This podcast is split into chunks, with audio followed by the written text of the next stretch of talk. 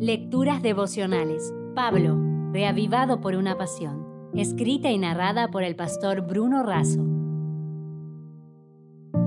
Hoy es 20 de abril. Carrera con obstáculos. Primera de Corintios 9, 1. No soy apóstol, no soy libre, no he visto a Jesús el Señor nuestro, no sois vosotros mi obra en el Señor. Pablo defiende su libertad, pero renuncia a ella por el bien de los demás. Él está lleno del Espíritu de Cristo y por eso está dispuesto a empeñarse por el avance de los intereses del reino de Dios. El ministro debe vivir del Evangelio, así como el soldado recibe para su sustento de aquellos que lo emplean. Es correcto que el ministro del Evangelio, que vive para la iglesia, sea sostenido por la iglesia.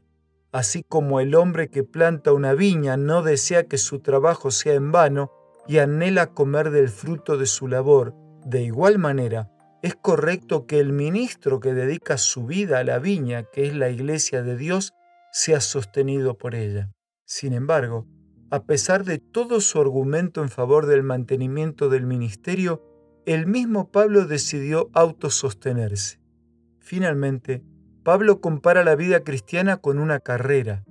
Todos los que competían en las carreras griegas se esforzaban al máximo para ganar el premio. Usaban toda habilidad y todo vigor adquiridos por medio de entrenamiento intensivo. Ninguno de ellos era indiferente, apático o descuidado. La corona de la vida eterna se ofrece a todos, pero solamente los que se sujetan al entrenamiento tendrán el premio. Esto significa que en todo tiempo el cristiano debe ser guiado en palabra, pensamiento y acción por los elevados estándares bíblicos y no será controlado por los deseos e inclinaciones del propio corazón. Preguntémonos en cada paso de la jornada, ¿qué haría Jesús? ¿Esta actitud, este plan, esta recreación, esta música o esta amistad, ¿va a aumentar o disminuir mi fuerza espiritual? Cualquier cosa que de alguna manera interfiera en el progreso espiritual debe ser rechazada, de lo contrario no se podrá obtener la victoria. Hace 24 años se practica en Finlandia una particular carrera de obstáculos llamada cargar con la esposa. El varón debe llevar en su espalda a su esposa en un circuito que incluye superar varios obstáculos. Gana quien, sin dejarla caer en ningún momento, llega primero. Una pareja lituana se quedó con la edición 2019.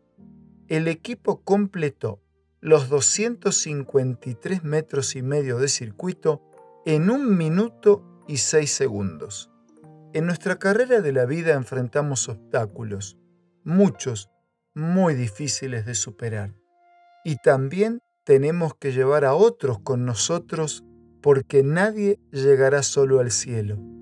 En esta carrera, todos pueden llegar primero y ganar igual premio. El mismo Pablo, que estaba seguro de su corona, dijo que no había solo para él, sino para todos los que aman la venida del Señor.